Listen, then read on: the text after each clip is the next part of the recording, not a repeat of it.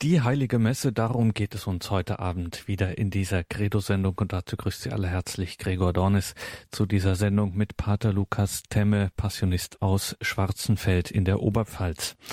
Die heilige Messe, das zentrale Geschehen im christlichen Leben, im katholischen Leben, wie schon das Zweite Vatikanische Konzil, das berühmt formulierte Quelle und Höhepunkt des kirchlichen Lebens und deswegen schauen wir hier auf die Heilige Messe, gehen da ein bisschen durch an den einzelnen Stationen. Das ist hier keine liturgiewissenschaftliche Erörterung, das nicht, sondern es soll eine geistliche Vertiefung sein, einfach eine Hilfe zur Mitfeier der Heiligen Messe und da freuen wir uns, dass wir einen erfahrenen Seelsorger und engagierten, wie das heutzutage heißt, Priester bei uns haben, nämlich Pater Lukas Temme, Passionist aus Schwarzenfeld. Grüße Gott nach Schwarzenfeld, Pater Pater Lukas. Ja, grüß Gott, guten Abend.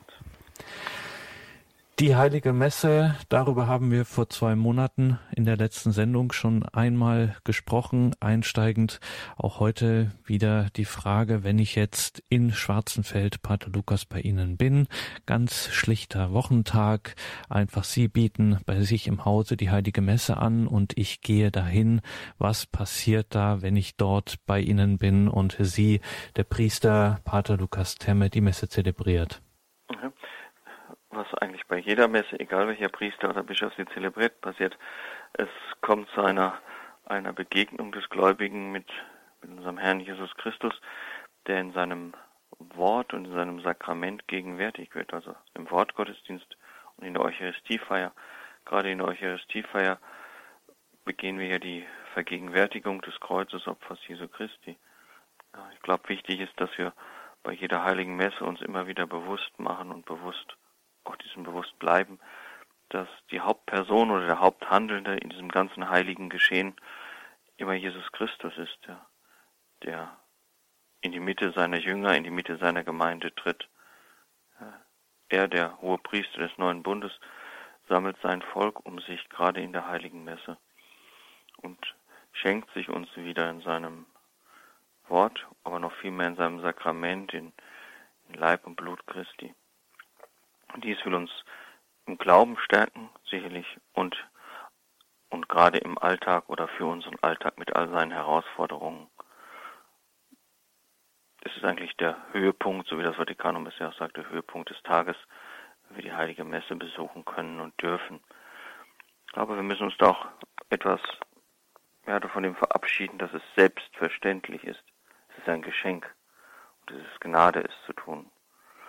Vielleicht müssen wir das immer wieder neu lernen und uns bewusst machen, dass es nicht etwas ist, was wir tun können oder auch sein lassen können, sondern je mehr wir uns darauf einstellen, ruhig täglich die heilige Messe zu besuchen und uns von Jesus stärken zu lassen, umso mehr wird unser geistliches Leben, ja, ich sag's mal so, in Schwung kommen, sich verändern, werde ich bereit sein, die Gnade Gottes in meinem Leben zu entdecken und anzunehmen und mich von Gott, von Jesus Christus, der ja, der sich ja in der Messe schenkt, verwandeln zu lassen.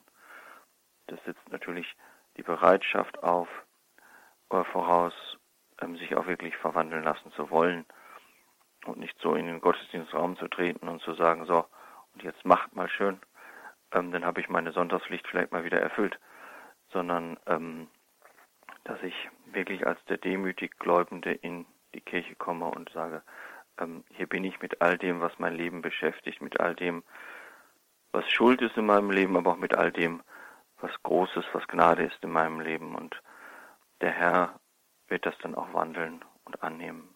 Also ich glaube, dass das immer wichtig ist, wenn Sie die Messe besuchen, dass es zunächst einmal Haupt, der haupthandelnde Christus ist, aber dass wir auf keinen Fall passive Teilnehmer sind, sondern uns mitbringen, uns hineingeben in dieses heilige Geschehen.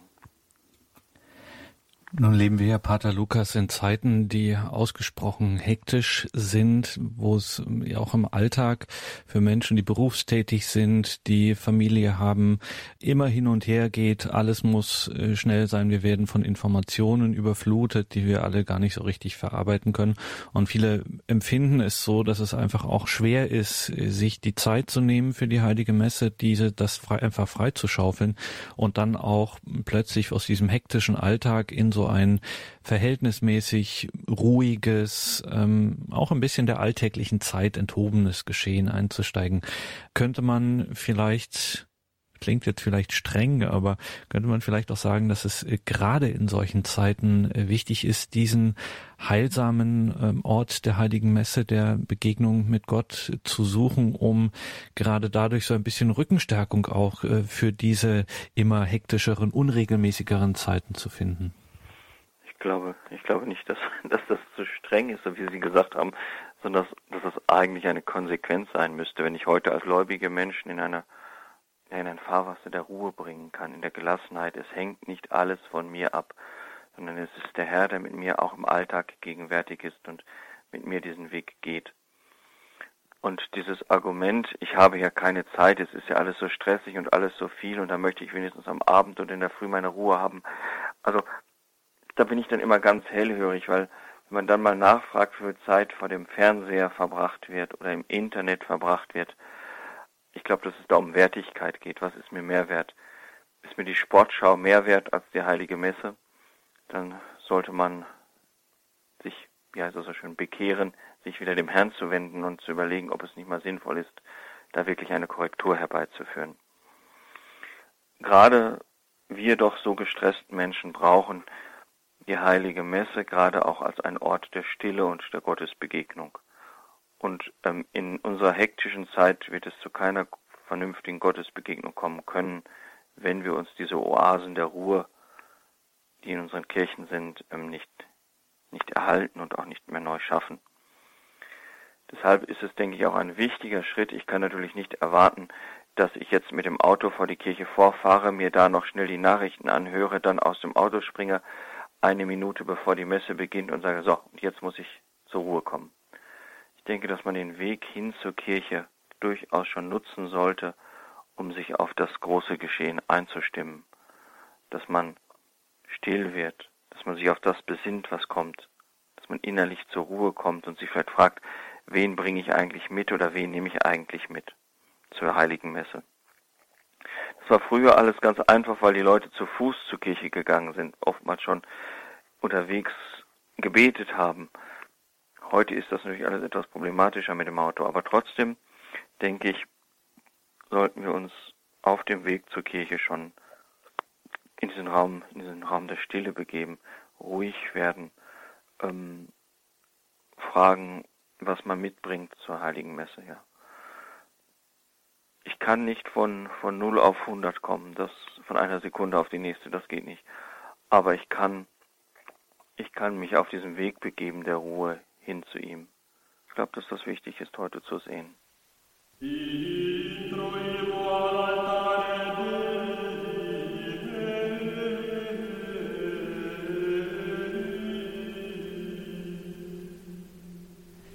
Die Heilige Messe, darüber sprechen wir mit Pater Lukas Temme, Passionist aus Schwarzenfeld, in dieser Credo-Sendung bei Radio Horeb und Radio Maria.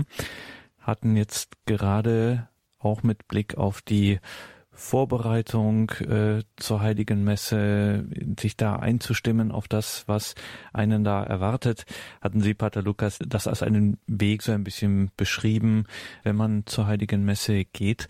Ähm, das wird ja auch jetzt, wenn wir hier den, diesen Durchgang durch die Heilige Messe machen, auch oft in Büchern so beschrieben. Der Aufbau der Heiligen Messe ist so ein, auch so ein Hinbewegen, ein Hineintreten, ein sukzessives Stufe für Stufe in das Allerheiligste. Da wird dann auch oft gesagt, die Messe ist so ein bisschen Liturgie gewordener Tempel in Jerusalem.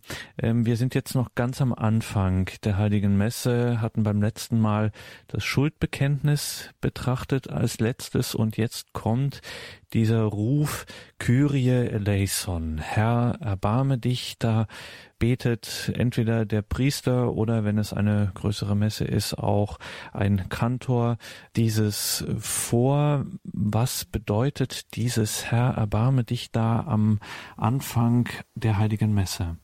Mhm. Ich glaube, ganz wichtig ist, sich bewusst zu machen, dass wir bereits vorher, bevor jetzt das Herr erbarme dich oder das Kyrie eleison kommt, bereits das Schuldbekenntnis gesprochen haben. Der Priester hat die Bitte um Vergebung bereits gesprochen, der Herr erbarme sich unser, er nehme von uns Sünde und Schuld, damit wir mit reinem Herzen diese Feier begehen.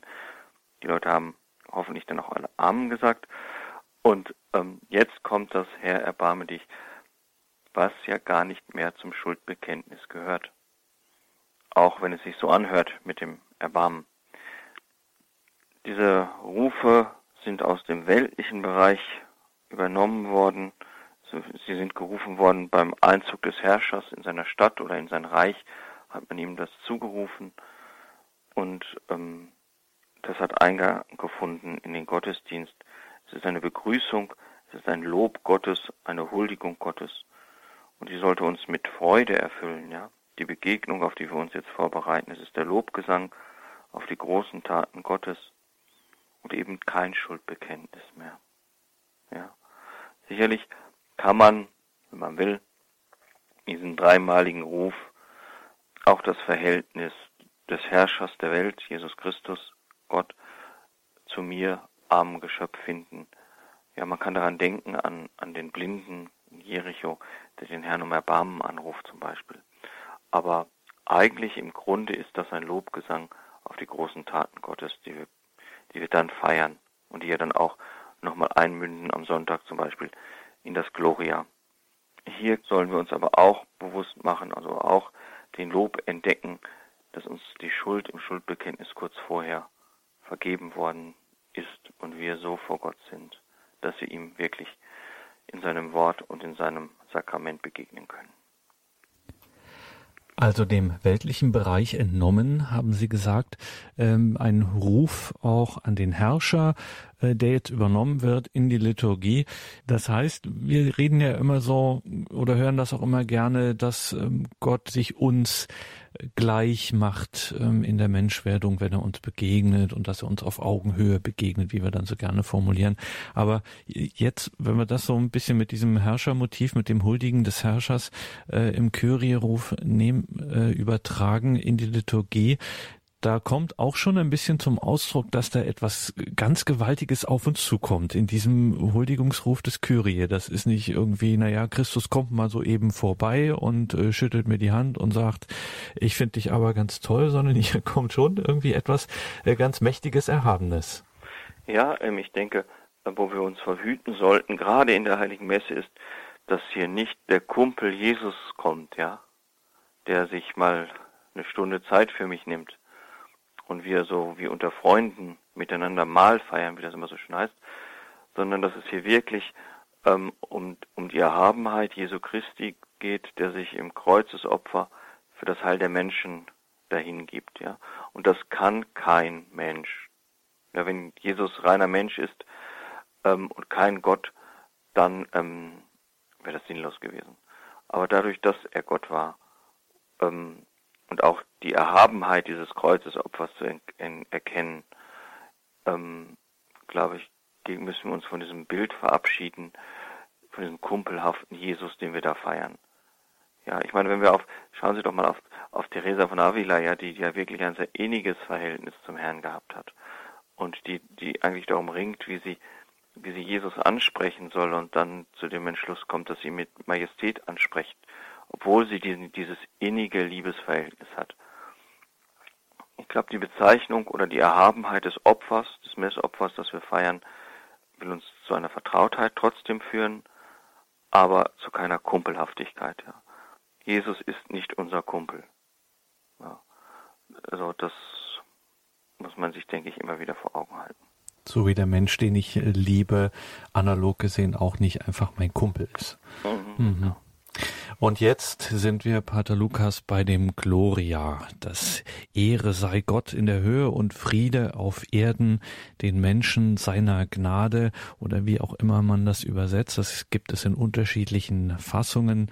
Das wird nicht jeden Tag, äh, also zum Beispiel an einem normalen Werktag, in der normalen Werktagsmesse gibt's das nicht. Das ist reserviert für besondere Tage.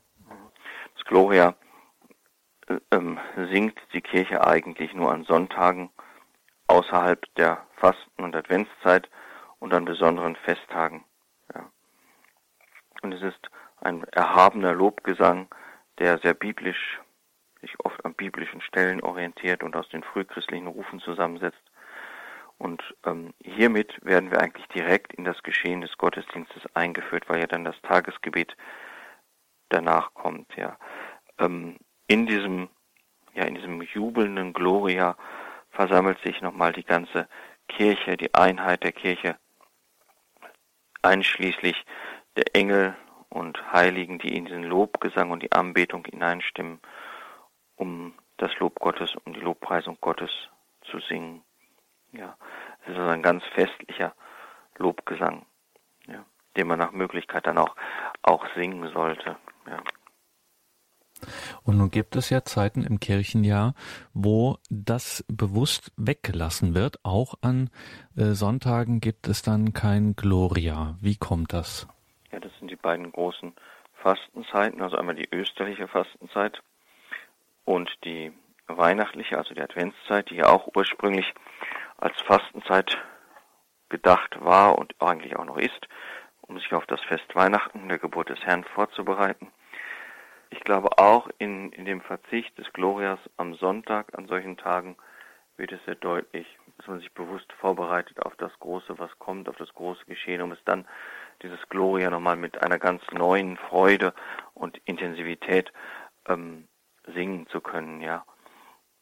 Und dass sich da der Jubel ein Stück weit zurücknimmt, um dann an dem festen Weihnachten, Ostern noch einmal mit voller Freude und voller Begeisterung durchzubrechen. Ähm, ich meine, es ist ja so wie bei, wenn man auf etwas verzichtet, dann wird einem ja erst deutlich, wie wichtig mir das eigentlich dann auch ist, ja, und was mir da fehlt sich da ähm, neu zu sammeln und mit neuer Begeisterung dann durchzubrechen, ist, denke ich, wichtig.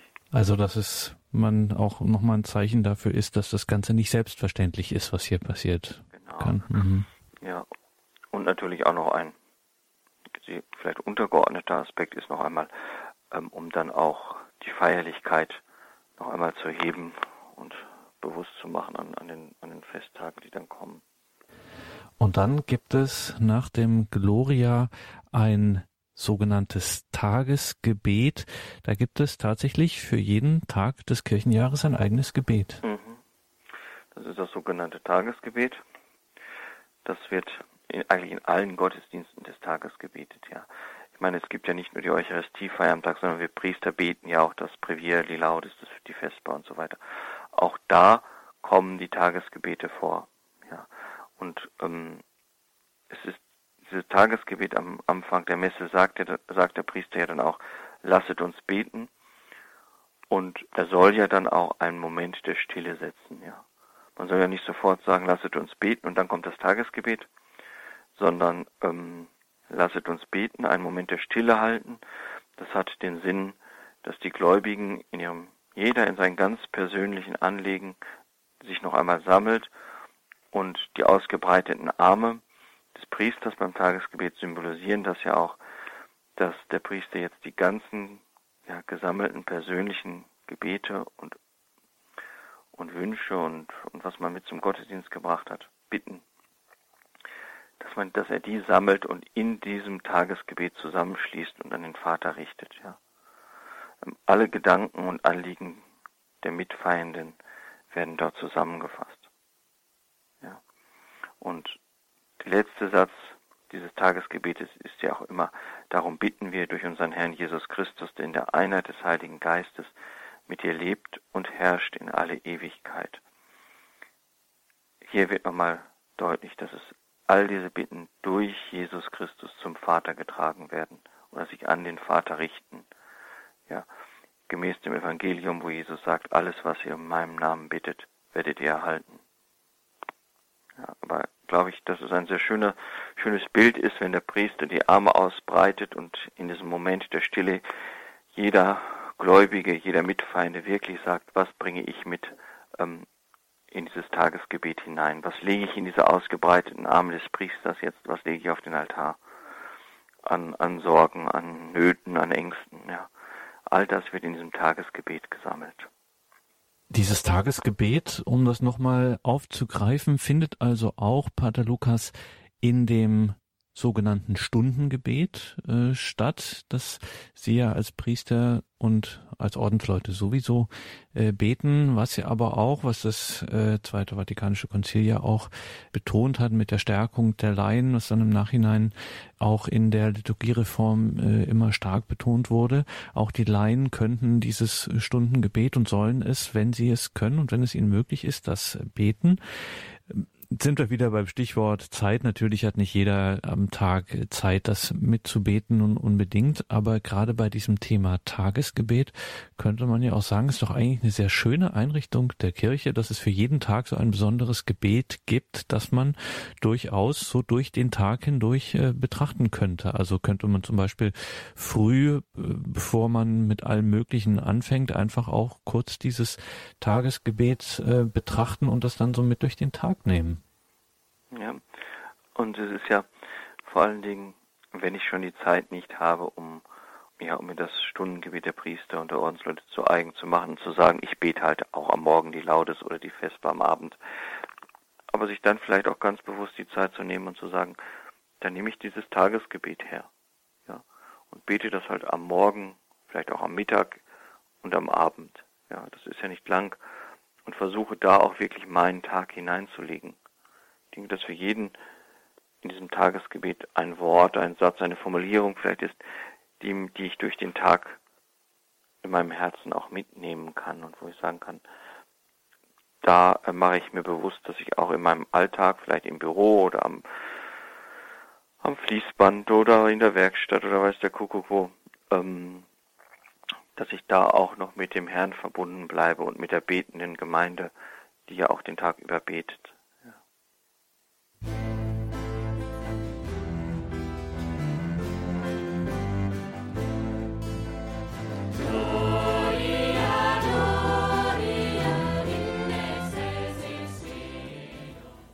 Die Heilige Messe ist Thema heute Abend wieder mit Pater Lukas Temme, Passionist aus Schwarzenfeld. Wir sind beim Gloria gewesen, haben übergeleitet zum Tagesgebet und jetzt kommt eine Zäsur. Das heißt, bis jetzt haben wir gestanden oder auch gekniet und dann kommt jetzt der Punkt, wo wir uns hinsetzen.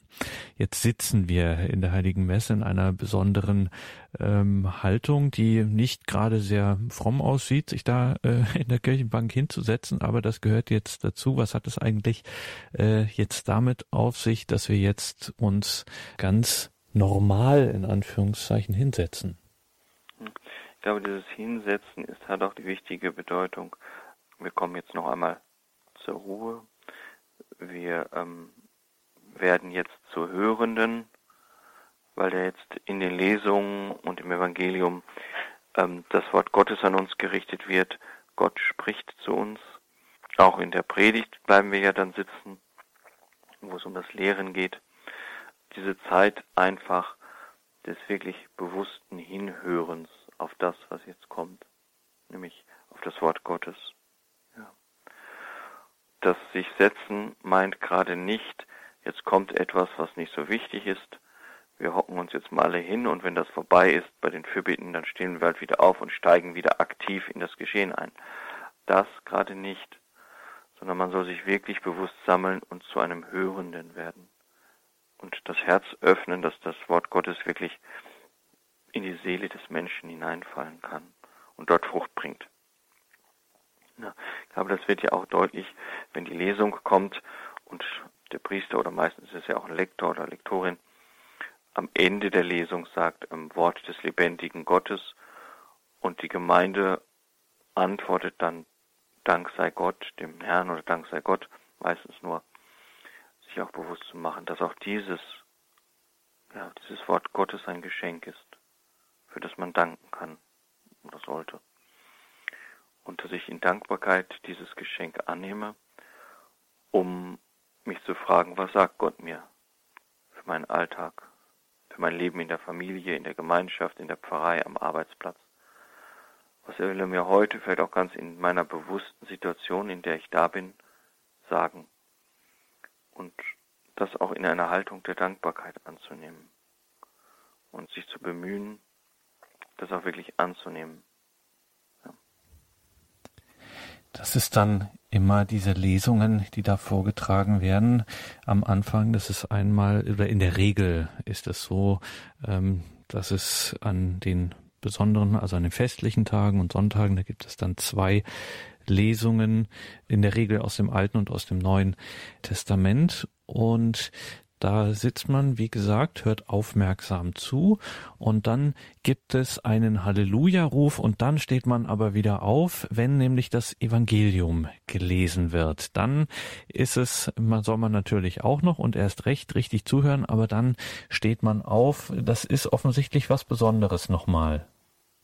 Ja, während wir jetzt in diesen zwei Lesungen die, oder eine Lesung, die wir gehört haben, eher, wenn sie aus dem Alten Testament ist, die Geschichte ähm, Gottes mit seinem Volk gehört haben, also den alten Bund, oder auch dann schon den neuen Bund in der Apostelgeschichte oder in den Briefen, den Weg der Kirche gehört haben, so kommt im Evangelium oder spricht im Evangelium Christus selbst zu uns, ja.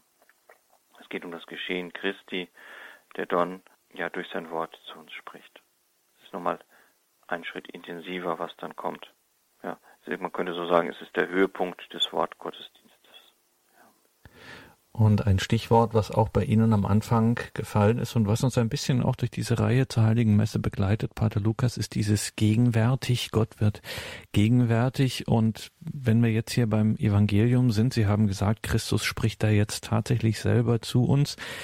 Das ist schon auch im Laufe der Zeit in der Kirche dieses Bewusstsein immer mehr gewachsen, dass auch hier, auch und gerade hier in dieser Wortverkündigung im Evangelium Christus in einer besonderen, äh, nicht sakramentalen, aber trotzdem sehr besonderen Weise gegenwärtig ist im Wort.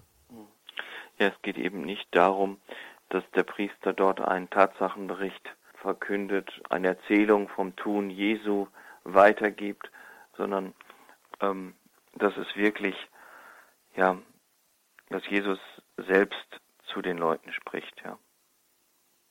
Und deshalb, ähm, das merken wir auch an der Feierlichkeit, ist unter, bei den Lesungen sitzen wir, ähm, vor dem Evangelium kommt der Halleluja-Ruf, an besonders feierlichen Messen ähm, wird Weihrauch verwendet, ähm, was ja auch ein Zeichen der Gegenwart Christi in diesem Wort Gottes ist im Evangelium. Es werden Kerzen verwendet, die die Ministranten tragen. Ähm, all das deutet darauf hin, dass es mehr ist, als wenn ich einen Bericht aus einem anderen Buch oder so vorlese, ja, sondern dass Christus in seinem Evangelium zu uns spricht. Ja. Und ähm, am Schluss hält ja auch der Priester das Evangeliar hoch und zeigt es den Leuten und sagt Evangelium unseres Herrn Jesus Christus, also ähm, frohe Botschaft unseres Herrn Jesus Christus. Und die Leute sagen ja dann auch, ähm, Lob sei dir Christus. Ja.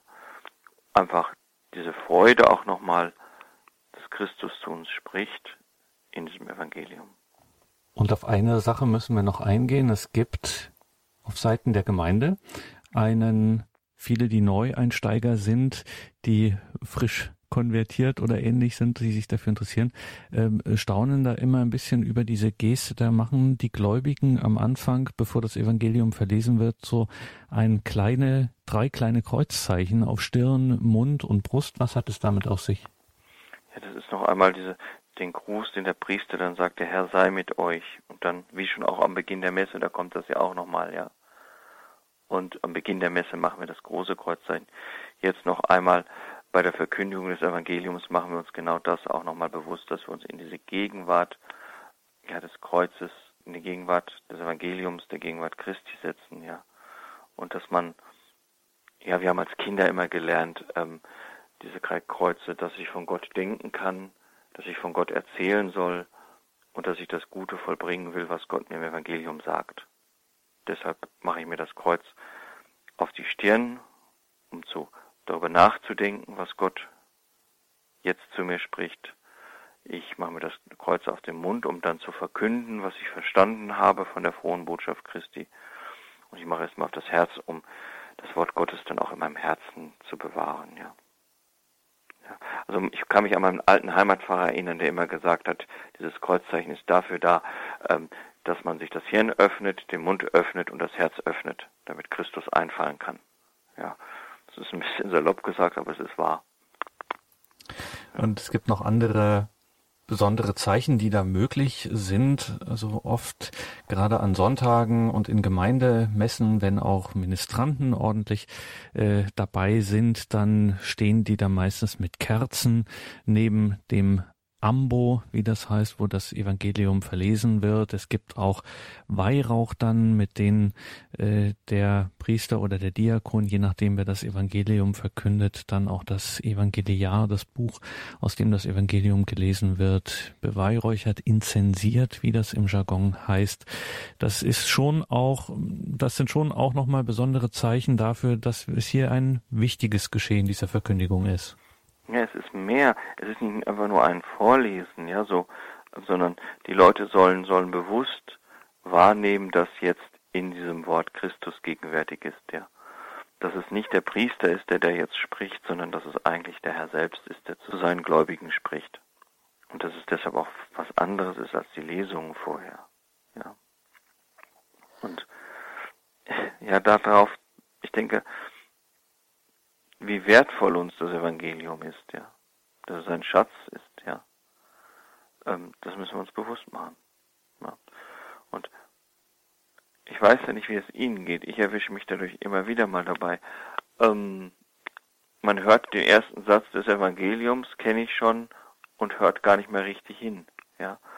Und ich glaube, gerade diese Feierlichkeit am Anfang oder auch wenn das Evangelium gesungen wird, will uns davor auch bewahren, ja dass man sich bewusst, auch wenn man das Evangelium vielleicht schon hunderte Male gehört hat, dass man es sich trotzdem nochmal ganz bewusst anhört, mit diesem offenen Herzen, ja, und sagt, ich lasse dieses Evangelium jetzt wieder neu zu mir sprechen. Ich lasse den Herrn zu mir sprechen, ja, und versuche dann daraus zu leben. Und auch da kann man es nicht oft genug betonen. Äh, das geht eben nicht darum, angestrengt und konzentriert wie in der Schule zuzuhören und das muss ich mir jetzt alles merken und das dann kommt morgen in der Prüfung dran, sondern dieses Offensein heißt auch ähm, entspannt im, äh, im besten Sinne zu sein, ähm, das e-, eben wirklich innerlich ein bisschen sich frei zu machen von allen Verkopfungen, die man so kennt aus seinem alltäglichen Leben und sich davon einfach treffen lässt. Ganz naiv vielleicht sogar. Ja, und ähm, es wird mich auch nie das ganze Evangelium treffen. Es werden vielleicht Sätze sein, vielleicht nur ein Wort sein, was mir, was mir gerade in der konkreten Situation hilft. Ja, was auch immer eine Gewichtung hat, die ich vorher nicht gekannt habe. Aber wo Jesus mir ganz bewusst etwas für meine derzeitige Lebenssituation sagt. Ja, und mir da auch helfen will meinetwegen beim Problem oder bei einer Entscheidung, die ich zu treffen habe, ja. Ähm, zu meinen, ich muss jetzt das ganze Evangelium wortwörtlich behalten, ist sicherlich nicht hilfreich, ja. Sondern so wie Sie gesagt haben, auch mit einer Leichtigkeit, ja. So einfach zuhören, wie der Vater zu den Kindern spricht, ja. Ähm, das ist etwas anderes, als wenn, wenn ich in der Schule hock, ja, und für eine Prüfung büffel Darum geht es nicht. Wir müssen vor Jesus Christus keine Prüfung ablegen über das Evangelium, sondern es ist, es ist eine Hilfe für unser Leben. Er spricht zu uns und er will, er bietet uns dort eine Hilfe an. Und ähm, die sollten wir in unser Herz fallen lassen. Und wie gesagt, das sind meistens nur Sätze, ist meistens vielleicht nur ein Wort oder einige Wörterchen oder ein paar Sätze, die mir da weiterhelfen. Dominus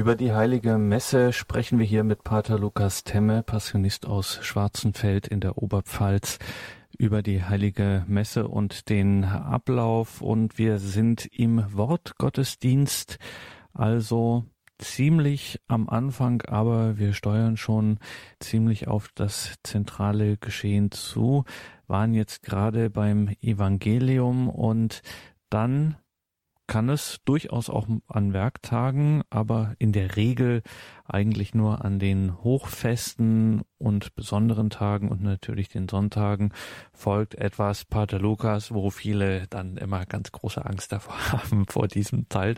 Da folgt nämlich die Predigt. Der Priester oder auch der Diakon, der darf das auch, ähm, tritt an den Ambo oder wenn vorhanden und das auch gut ist, eine Kanzel kann auch mal sein, hat man heutzutage selten, aber kommt durchaus auch mal vor und dann hält er die Predigt. Mhm. Die Predigt setzt eigentlich ja die Verkündigung der Kirche fort, indem der Prediger, Priester, Bischof oder Diakon das Evangelium auslegt und versucht, in die heutige Zeit, in den Alltag umzusetzen. Ja. Der Prediger will mit den Worten der Predigt ähm, ja den Glauben der Mitfeiernden stärken, ja. Ähm, ihnen das, was sie gerade gehört haben, näher bringen und vor allen Dingen in den verschiedenen Situationen des Menschen Trost und Kraft spenden. Ja. Es geht nicht darum, dass der Prediger da eine persönliche, seine persönliche Theologie oder seine persönlichen Ansichten verkündet, sondern es geht darum, dass er in dieser Predigt das Wort Gottes für die Gläubigen noch einmal greifbarer macht, ja. Was will Gott uns damit für den heutigen Tag sagen? Und er ist immer noch der Verkünder des Wortes Gottes und im Auftrag der Kirche tut er diesen Dienst der Predigt. Ja. Und das ist vielleicht jetzt ein bisschen hart gesagt, aber die Predigt ist auch nicht das Wichtigste der Messe. Ja. Das heißt jetzt nicht, dass man das, dass man sich da abseilen kann und sagen kann, ja, ich lasse den da vorne mal reden und klinke mich später wieder ein. Das nicht. Aber ähm, es ist halt eine Verkündigung da, wo mir das Wort Gottes noch einmal verfügbarer geschenkt werden soll und wo ich Kraft und Anregung für meinen Alltag bekomme. Sind wir wieder beim Stichwort Kraft äh, für den Alltag. Wir hatten es vorhin auch schon bei diesem dreifachen kleinen Kreuzzeichen bei den Stirn, Mund und Herz, also gerade bei Mund und Herz für das Zeichen, ich soll das auch äh, verkünden mit meinem Leben und ich soll es in meinem Herzen bewahren. Jetzt wieder die Predigt soll mir das nochmal, soll das nochmal andocken an meinen äh, Alltag, an mein Leben. Hier kommt also auch wieder zum Ausdruck in der Predigt, Gott will hier schon was von mir. Also natürlich, er beschenkt mich auch ähm, damit, ähm, hilft mir damit äh, im Leben, aber das Ganze, er will auch was von mir, er will tatsächlich, dass das bei mir ankommt. Ja, er will, er will, dass das Wort, was vorher verkündet worden ist, bei mir ankommt und dass ich darin Frucht bringe. Ja, ähm, dass ich mit meinem Leben eine Antwort gebe auf das, was ich gehört habe. Ja, und die Predigt soll mir halt helfen, diese Antwort zu formulieren. Ja, die muss ich ja nicht nur im, im frommen Reden formulieren, sondern gerade im Tun, in der Tat, in meinem Alltag. Da muss die Antwort auf das Gehörte ähm, ja ein Gesicht bekommen, ja, eine Gestalt nee, annehmen. Ähm, und da soll die Predigt halt helfen zu sagen, was kann ich denn machen? Oder wie sieht denn mein Leben aus? ähm, dass ich Gott eine Antwort auf dieses eben gehörte Evangelium gebe. Ne? Weil liebt einander. Ja, wie kann das aussehen ganz konkret in meinem Alltag, wenn Jesus das von mir verlangt?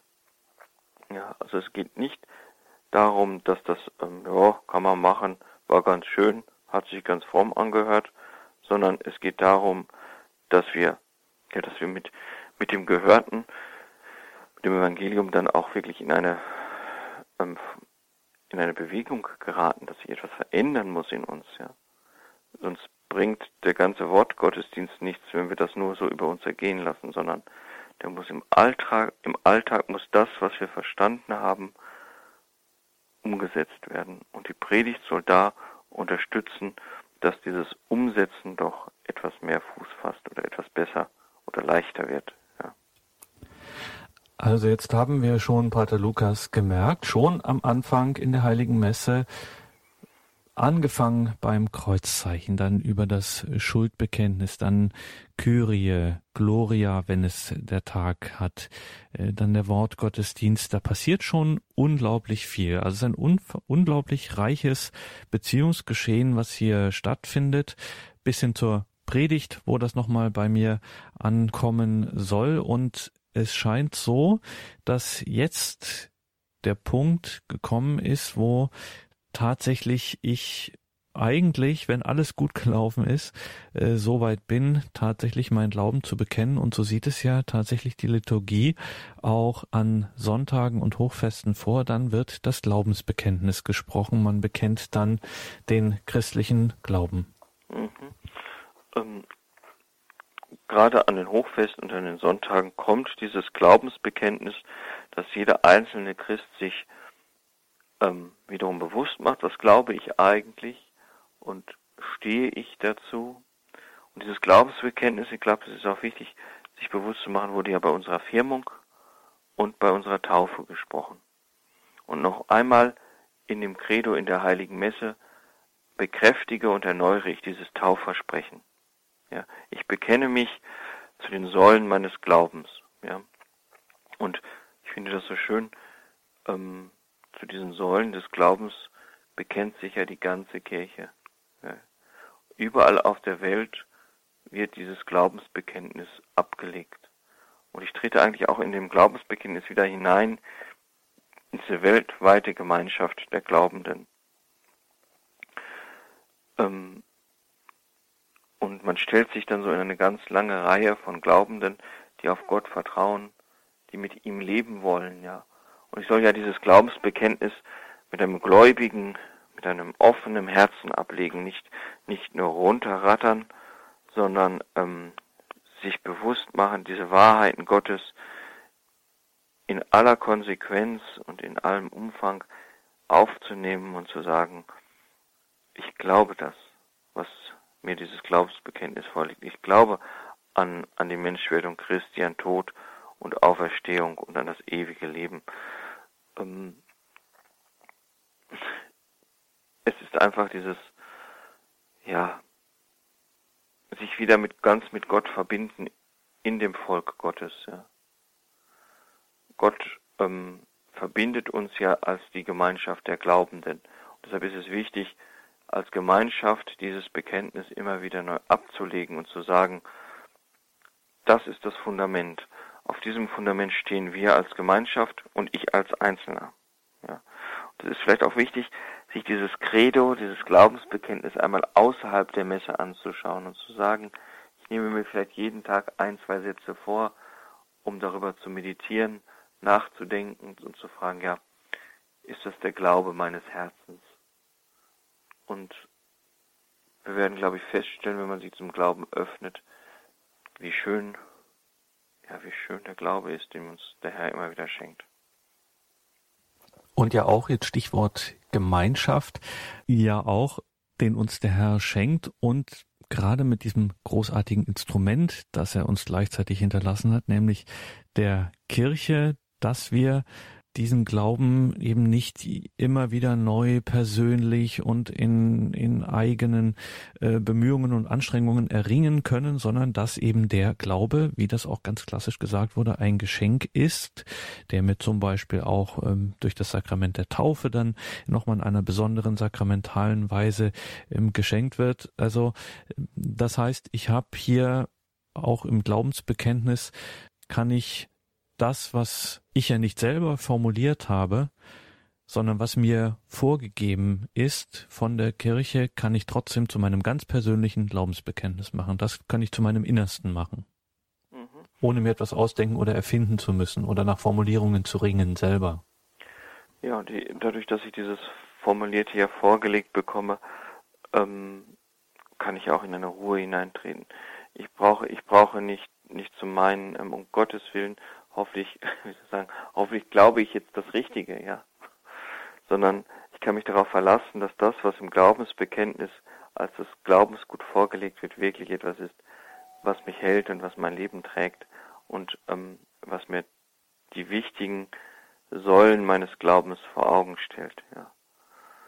Ähm, es will uns natürlich auch aneifern und will uns auch einladen, unseren Glauben weiter zu vertiefen. Ja, geht ja nicht nur, dass man diese Glaubenssätze herunterbetet, sondern ähm, dass man sich mit dem Glauben beschäftigt, dass man auch eine Fortbildung in Glaubenssachen macht, ja, außerhalb der Messe, mal den Katechismus herbeinimmt und so sagt, was glaube ich eigentlich?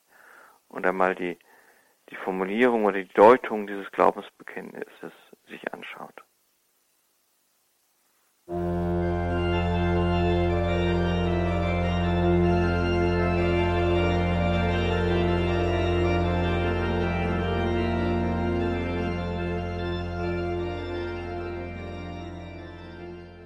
Über die Heilige Messe sind wir hier im Gespräch mit Pater Lukas Temme aus dem Passionistenkloster in Schwarzenfeld. Wenn wir über diesen Gemeinschaftscharakter besondererweise nachgedacht haben, der sich zum Beispiel jetzt im Glaubensbekenntnis in einer spezifischen Weise äußert. Da haben wir vielleicht, Pater Lukas, noch einen besonderen Aspekt, den man auch nicht unterschätzen sollte in der heiligen Messe. Hier klingt man sich auch immer ein in die Gesamtkirche. Also auch in meiner kleinen Dorfpfarrei auf dem Land, wenn vielleicht auch nur in der Werktagsmesse sechs, sieben Leute da sind, die sind dann in einer besonderen, geheimnisvollen Weise immer mit der ganzen Kirche verbunden, auch vor allem nicht nur jetzt äh, horizontal, wie das dann immer genannt wird, weltweit, sondern auch durch die Zeit hindurch ähm, mit der Kirche aller Zeiten, wenn man so will.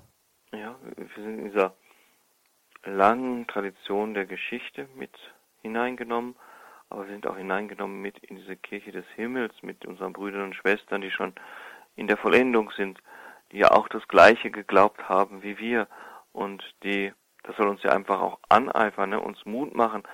Da gibt es die Heiligen, da gibt es unsere Brüder und Schwestern, die auf das vertraut haben, was wir Sonntag für Sonntag bekennen und die so mit dem Ernstmachen dieses Glaubensbekenntnisses so den Weg des Heiles gegangen sind. Ja, ähm, die Heiligen, wenn man das so sagen will oder so sagen kann, ähm, das ist so das Zeichen, es lohnt sich, an diesem Glaubensbekenntnis festzuhalten. Ja. Es kann uns der Erfolg sicher sein, wenn wir wirklich ja, uns ganz immer mehr von diesem Gott, den wir da bekennen, leiten lassen verwandeln lassen. Danke, Pater Lukas, für heute. Wir schauen auch noch weiter auf die Heilige Messe, aber für heute lassen wir es jetzt dabei bewenden. Ihnen, liebe Hörerinnen und Hörer, herzlichen Dank, dass Sie hier mit dabei waren, dass Sie mit uns hier mit durch die Heilige Messe weitergegangen sind.